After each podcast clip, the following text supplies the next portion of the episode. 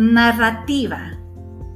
Los y las estudiantes de sexto de básica formarán grupos de trabajo de seis integrantes.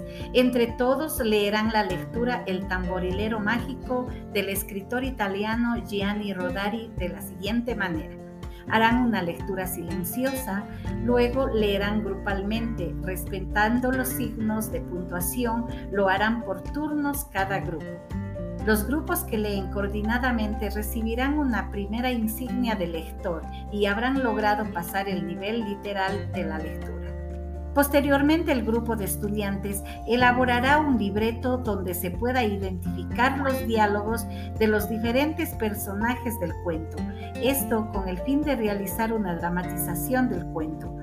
Cuando ya hayan elaborado el libreto, deberán escoger el personaje que desean personificar y además nombrar al narrador omnisciente. Luego memorizar el libreto y realizar las prácticas de la dramatización grupal. Dialogar sobre las vestimentas que elaborarán para dramatizar el cuento el día de las presentaciones.